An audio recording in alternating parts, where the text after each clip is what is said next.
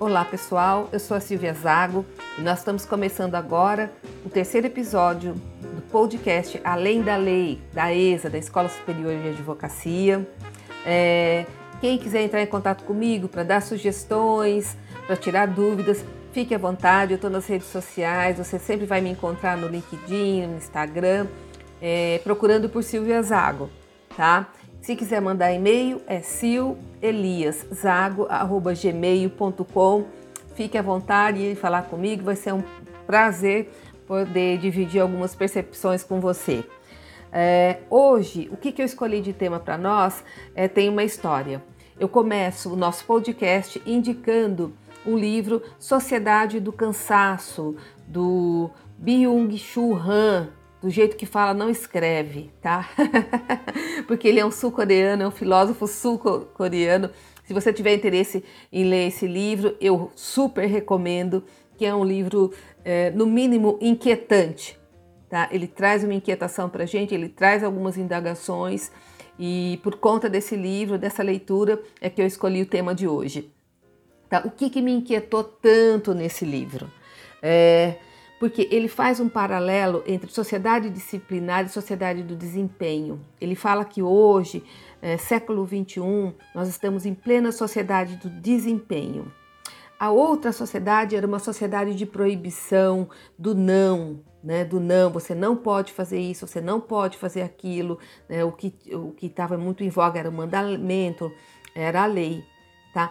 Hoje em dia, não. Na sociedade é, do desempenho, caracterizada pela expressão Yes, we can, sim, nós podemos, entra o projeto, a iniciativa e a motivação. Então, o que era proibição, o que era mandamento, o que era lei, foi substituído por projeto, por iniciativa e motivação.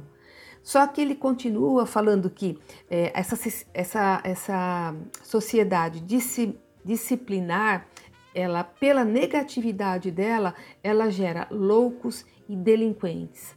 Ao passo que a, a sociedade do desempenho, pelas características dela, ela está produzindo depressivos e fracassados, tá? Por outro lado, é, a sociedade do desempenho ela é bem mais eficiente que a sociedade disciplinar.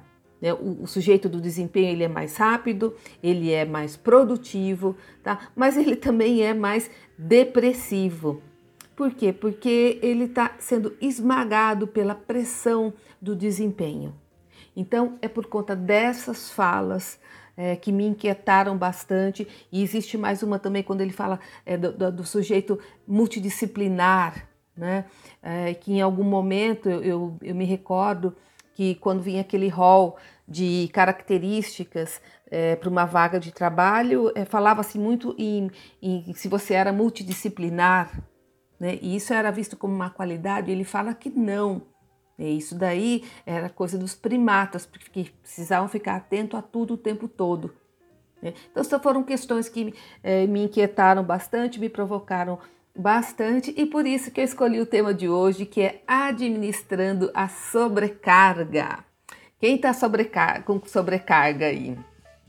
E agora, em tempos de Covid-19, que nós estamos tendo é, a possibilidade, as empresas estão tendo a possibilidade de reduzir a carga horária, né? Você vai ter que continuar fazendo a mesma coisa com menos tempo.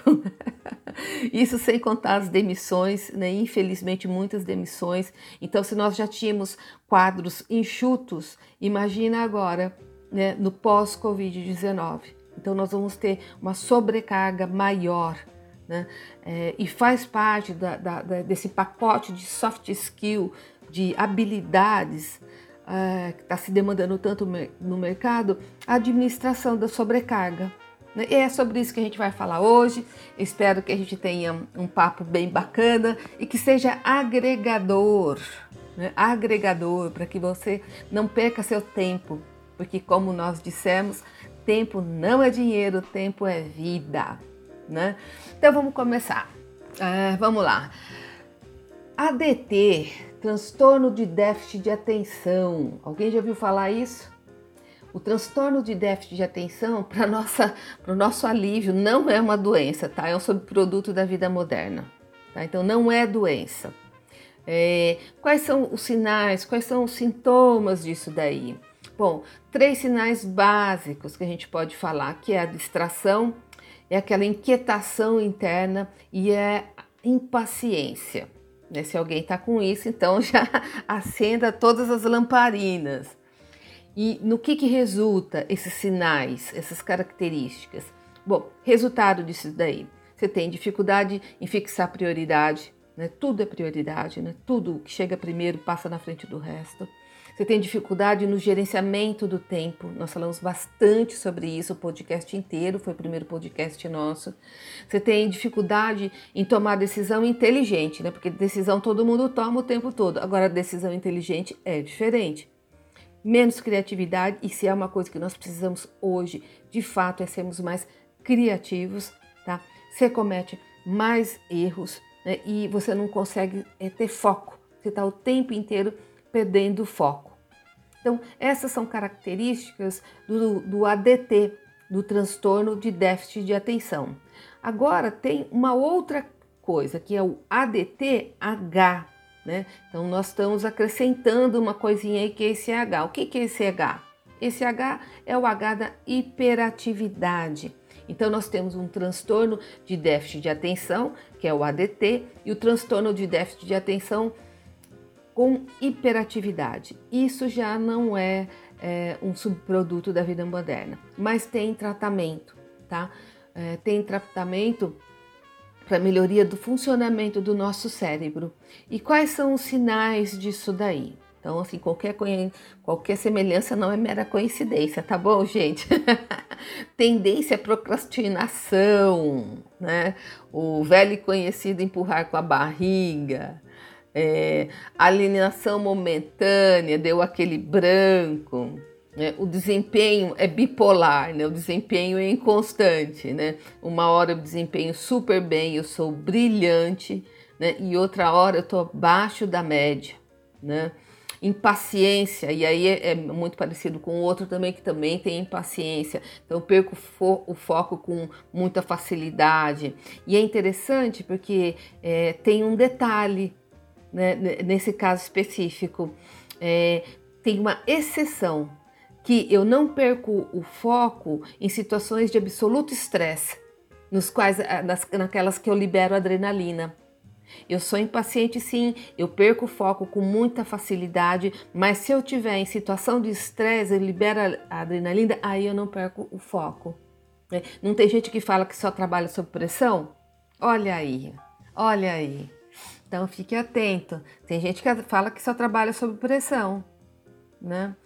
É, e isso é, é, é, uma característica do transtorno de déficit de atenção com hiperatividade. Né? Em situações de estresse, a pessoa libera adrenalina, então ela fica absolutamente focada. E tem uma outra coisa também, esse é um, um super diferencial. É, quem tem esse transtorno também tem uma tendência a utilizar álcool e outras drogas em excesso. Então a gente está indo aí já para um outro patamar, tá? Inclusive agora, em, em, tempos de confinamento, de isolamento social, diz que está subindo é, a utilização, aumentando a utilização de álcool, né? Enfim, a gente precisa ficar muito atento, porque é terreno cinza, né? É terreno de risco. É, mas tem um contraponto, viu, gente? Nem tudo tá perdido, tá?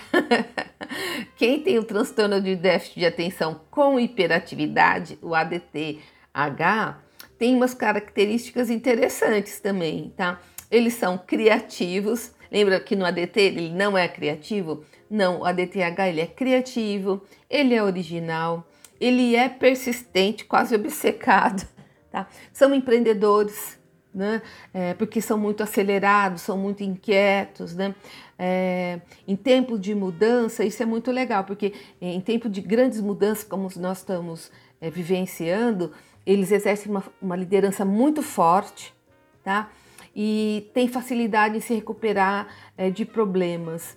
Então, é, são características que eu acho que para esse momento que nós estamos é, vivendo, é, são, são interessantes você identificar. Se você tiver uma, alguém na equipe desse jeito, é bom ficar de olho nele, né? É a tal da resiliência, quando a gente fala que ele tem facilidade em se recuperar de, de problemas, de se recuperar de reveses, é o que está se pedindo muito, né? É a tal da resiliência. Você leva uma pancada, mas dali a pouquinho você já está em pé de novo, pronto para a briga. É, o que, que eu queria trazer para vocês não é só falar de problemas e que essa não é a proposta do nosso podcast. A gente vai fazer umas reflexões a respeito de muitas coisas, mas também trazer o caminho das pedras, né? Porque senão é perda de tempo. então, é, dá para fazer a gestão, a gestão do ADT? Dá, dá para fazer a gestão do ADT, tá? Então eu trouxe algumas dicas para vocês. Primeiro, é, para a gente promover algumas emoções positivas. Né? Como que eu vou promover emoções positivas dentro de mim? Dica: há mais ou menos há quatro, seis horas, é, vai bater um papo com alguém que você goste. Levanta da sua mesa, tá? É, vai no colega do lado, vai no colega de outro departamento, de outro setor, bate um papo com uma pessoa que você gosta, tá? Forme é, vínculos verdadeiros com gente verdadeira, porque ninguém aguenta mais gente fake, né? Gente de mentira, né? Olha como faz bem para o cérebro da gente, é, para as nossas emoções, os vínculos verdadeiros. É, promova é, ambiente de confiança e respeito. Né? Isso é muito bom para nós. Você está nesse ambiente, quando você está num ambiente de confiança, de respeito, você é efetivamente mais criativo, porque você não tem medo que, vão, que você vai ser julgado, que vai ser criticado. E tem uma outra coisa que a gente é, é uma expressão é, bem da área de negociação, especialmente é, do programa de negociação de Harvard, que eu gosto bastante. Uma hora a gente vai falar longamente sobre isso, tá? Que é o Go to the Balcony. O que, que é o Go to the Balcony? É vá para a sacada. Silvia, mas que sacada, minha filha, que eu vou? Sacada mental. Né? Vá para a sacada mental. Né? É, na programação neurolinguística, isso se chama de ancoragem, né? em PNL, que a gente também vai falar. Enfim, até 2030 a gente tem conteúdo aí. em, em, PNL a gente fala também sobre isso, sobre o nome de ancoragem, ou seja, você busca dentro de você, sabe aquele momento que você está para explodir, que você está para chutar o balde, você está com ansiedade lá em cima, né? Você até é, você precisa respirar fundo para baixar um pouco o nível de adrenalina. Né? Então, você vai, vai para a sacada mental, aonde você vai tentar é, ancorar os seus sentimentos, pensar em coisa boa. Puxa vida, pensa Pensa a última vez que você foi para a praia, pensa no barulho do mar, pensa numa música que você gosta, numa pessoa que você gosta é, numa comida que você gosta, num sorvete bem gelado. Enfim, pensa em alguma coisa que lhe faça bem. Né? É, faça uma oração. O que, que te faz bem? O que, que te faz bem? Né? Busca isso para quê? Para que você tranquilize a sua alma, você tranquilize seu cérebro, sua mente, para você poder tomar melhores decisões. O que, que nós falamos lá? No início, numa das características, que a pessoa toma decisão, toma, a gente toma decisão o tempo inteiro, né? mas ela deixa de tomar decisões inteligentes. Então você precisa acalmar o seu cérebro para tomar melhores decisões. Quando a gente fala em cérebro, é, cérebro é tudo na gente. É, o cérebro é, é, o, é, é, é o que nos comanda. Né? Então eu preciso cuidar do meu cérebro, das minhas células mentais. E isso é como se fosse um remédio na gestão do meu ADT. Então é isso que a gente vai falar agora. Como é que eu vou cuidar do meu cérebro? É daqui que saem as minhas decisões. É, é do meu cérebro que eu, que eu escolho os caminhos da minha vida que eu faço as minhas escolhas, boas ou ruins, todas elas, não sai do coração, sai do cérebro.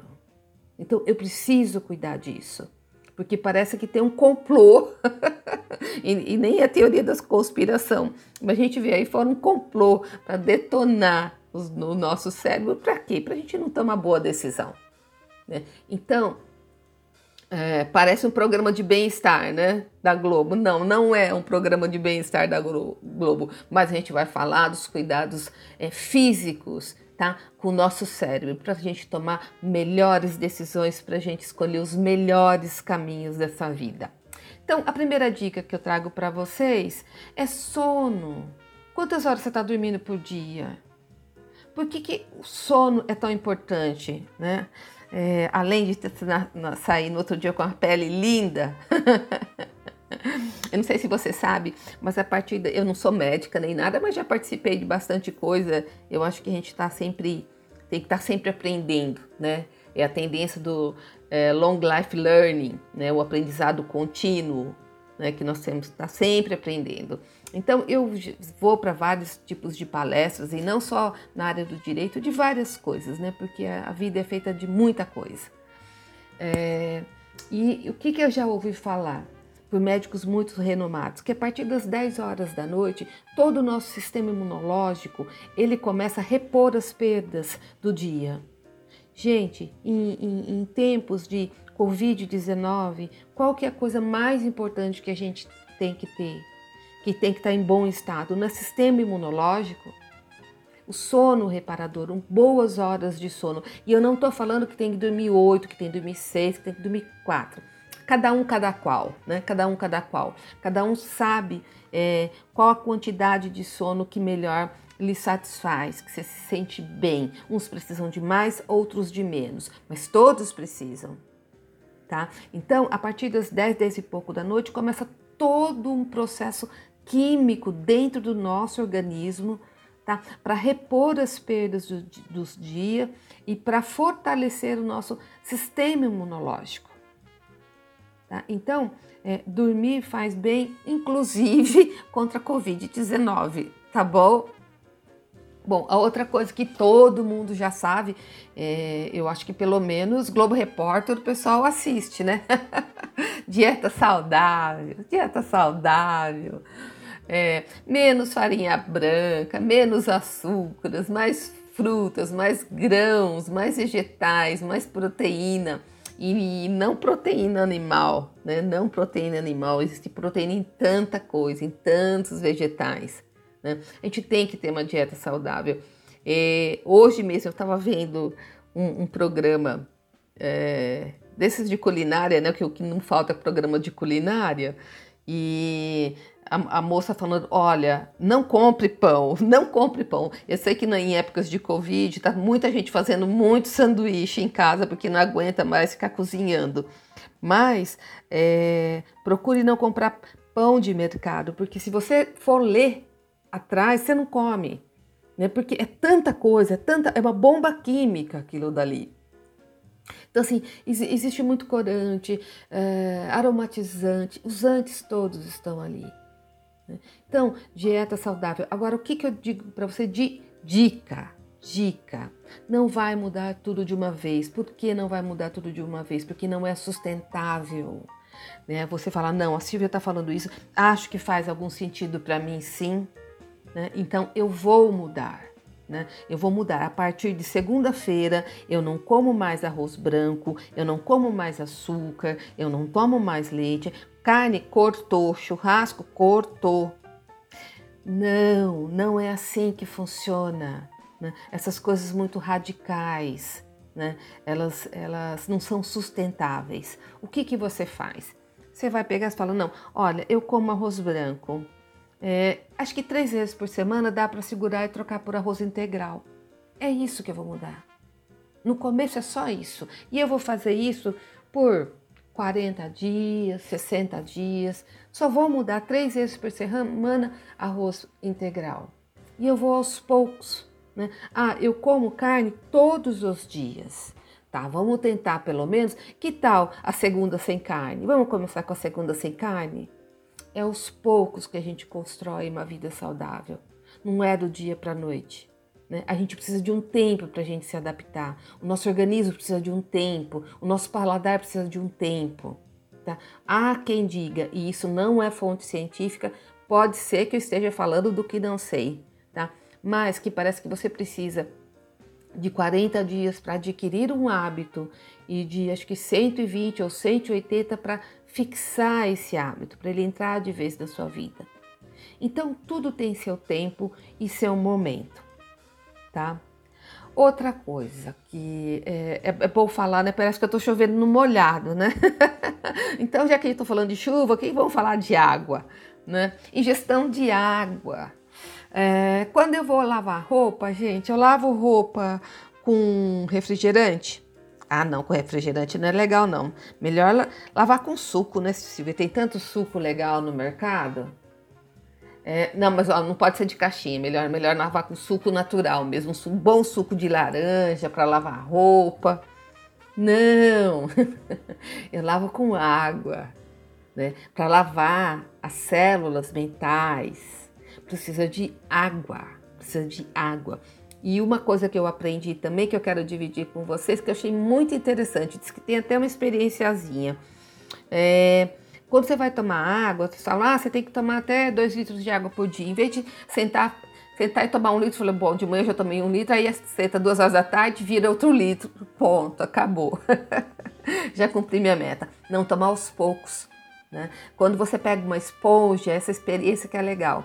É, se você despejar ah, um copo de água tudo de uma vez, ele passa direto pela esponja. Ao passo que se você vai eh, despejando aos poucos, ela vai ficando encharcada, né? Não cai direto. E essa é a proposta, essa é a ideia, que a gente vai tomando de pouquinho a água. Deixe uma garrafinha do seu lado, deixe uma garrafinha, vai bebendo aos poucos. Né? E aí, vocês sabem que eu gosto de trazer sempre alguma experiência pessoal.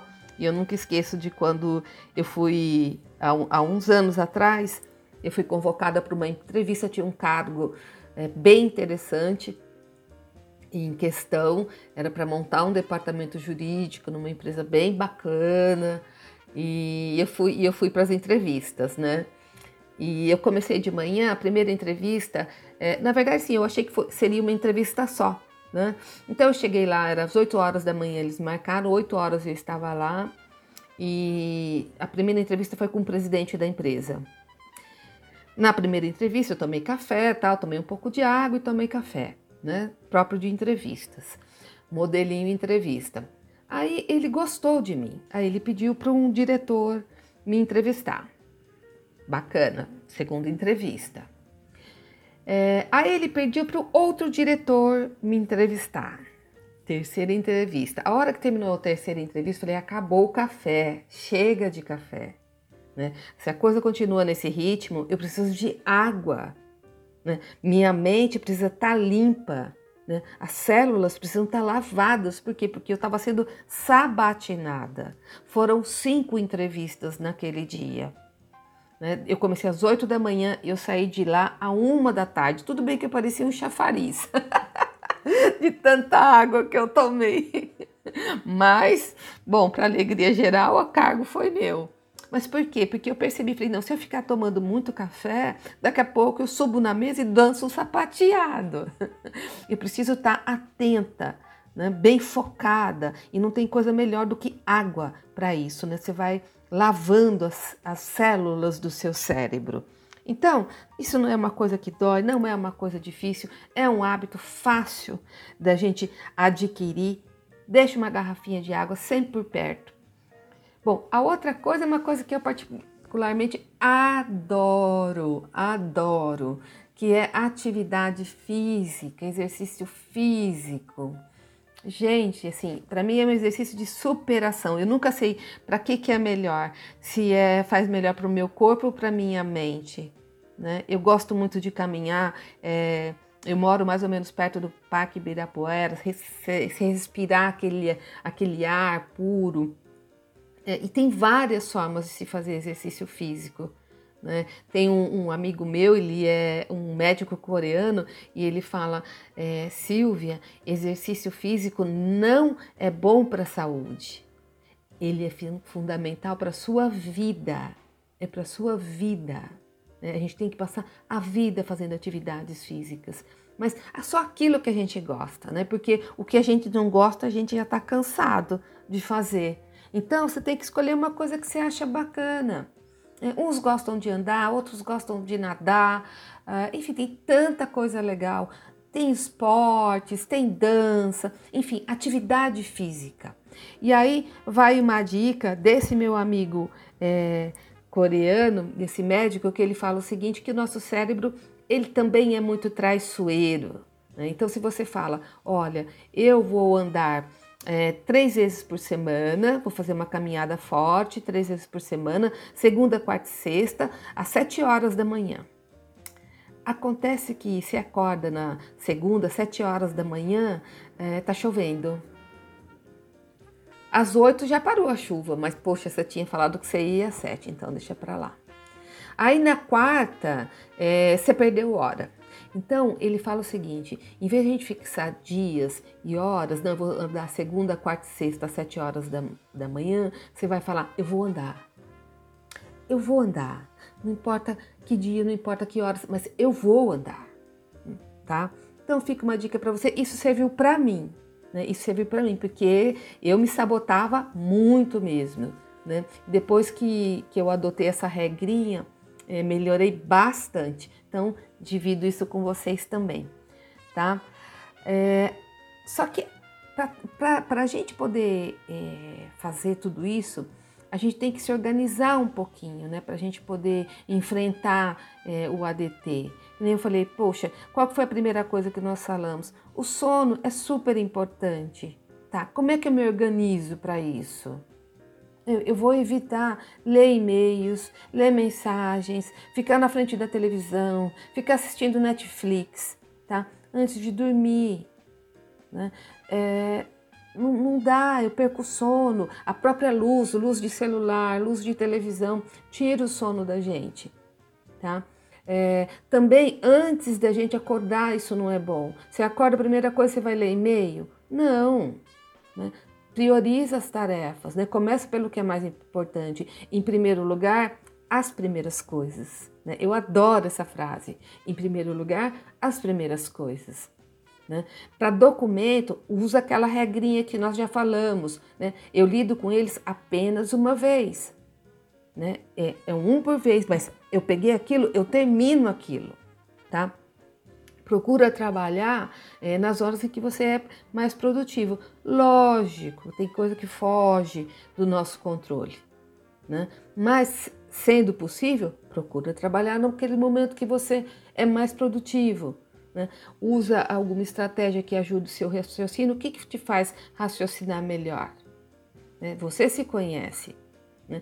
No final do dia, é, faz uma listinha para começar o dia seguinte, o que, que é prioridade para o dia seguinte. Né? E vocês veem que tem muito a ver com aquela gestão do tempo, porque está tudo interligado, né? a vida é uma só. Né? E, um, e, uma esfera acaba é, ajudando a outra.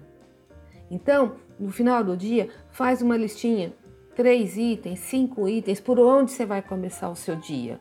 Né? Coloca uma regrinha aqui que nós falamos: quem tem ADT tem problema em, em fixar prioridade. Tá? Então, faça isso daí. E se uma hora você tiver muito sobrecarregado, porque realmente a gente sabe que a coisa tá puxada e a tendência é piorar, olha a boa notícia. Esse podcast está deprimindo, né? olha, mas é, é, humanos é que somos. Então, se uma hora a carga pesar muito, minha dica, desacelera. Desacelera. Né? Por um tempinho pequeno, desacelera. Né? Dá uma saída, go to the balcony. Né? Faz uma tarefa mecânica, sabe bater carimbo? Isso para mim tem muito a ver com uma tarefa mecânica. Sabe aquelas coisas que você faz que você não precisa ficar pensando, só para dar um tempo para o seu cérebro. Só para dar um tempo para o seu cérebro. Você está no escritório, você está numa empresa, né? Faz uma tarefa mecânica que você não tenha que pensar, só para dar uma trégua para o seu cérebro. Tá? É, se mexe, levanta, sobe uma escada, desce uma escada, anda no corredor. Se você trabalhar no escritório, numa empresa que tenha uma área aberta, saia para essa área. Tá? Respira um pouco de ar puro. Né? Pede, peça ajuda, delegue tarefas, não seja centralizador. Né? A gente adora né? centralizar as tarefas, então delega, E a gente vai falar sobre delegação também é, em algum momento. Já falei que até 2030 a gente tem conteúdo.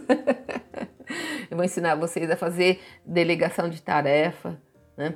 E usa aquela técnica que eu falei para vocês da ancoragem do Go to the Balcony. Né? Ela conduz a pessoa a um estado é, interior mais agradável, mais tranquilo, para enfrentar determinadas situações. Você vai para uma reunião importante, né? busca dentro de você é, alguma imagem, alguma lembrança que te faça bem, que te acalme a alma, que te acalme o cérebro para enfrentar essa situação.